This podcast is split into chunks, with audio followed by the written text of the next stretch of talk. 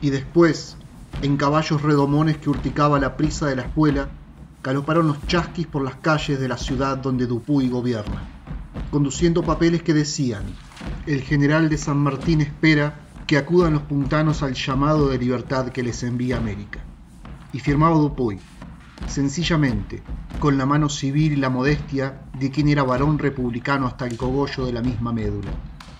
Y los chasquis partieron con el poncho comunal flotando en la carrera, hacia todos los rumbos provinciales, por los caminos de herradura o huella, ignorantes del sol y la fatiga, sin pensar en la noche o la tormenta. Llegaron hasta el morro por la tarde, y por el alba cabalgaron renca, y entregaron mensajes en la Toma, en la Carolina y la Estanzuela, en las villas de Merlo y Piedra Blanca, en el Paso del Rey y Cortaderas, en Nogolí también y San Francisco, en cada población y en cada aldea, y en estancias y oscuras pulperías, y en velorios, bautizos y cuadreras, donde quiera paisanos se juntaran en solidaria diversión o pena.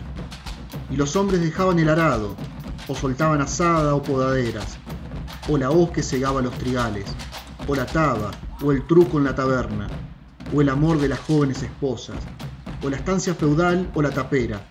o el sedazo que el oro recogía cuando lavaban misteriosa arena,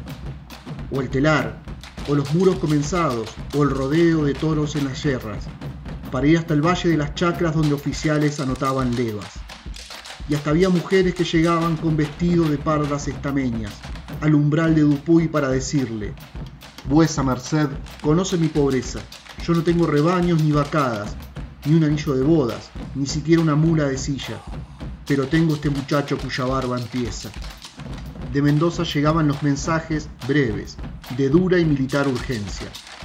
Necesito las mulas prometidas, necesito mil yardas de ballesta, necesito caballos, más caballos, necesito los ponchos y las suelas, necesito cebollas y limones para la puna de la cordillera,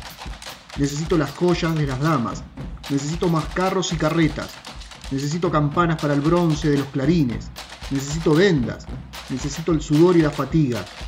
necesito hasta el hierro de las rejas que clausuran canceles y ventanas para el acero de las bayonetas. Necesito los cuernos para chifles, necesito maromas y cadenas para alzar los cañones en los pasos donde la nieve es una flor eterna. Necesito las lágrimas y el hambre para más gloria de la Madre América. Y San Luis, obediente, respondía ahorrando en la sed y la miseria. Río oscuro de hombres que subía, oscuro río, humanidad morena, que empujaban profundas intuiciones hacia quién sabe qué remota meta. Entretanto, el galope levantaba remolinos y nubes polvorientas sobre el anca del último caballo y el crujido final de las carretas. Y quedaron chiquillos y mujeres, solo mujeres con las caras serias y las manos sin hombres, esperando en San Luis del Venado y de la Sierra. Digo el llamado, de Antonio Esteban Agüero.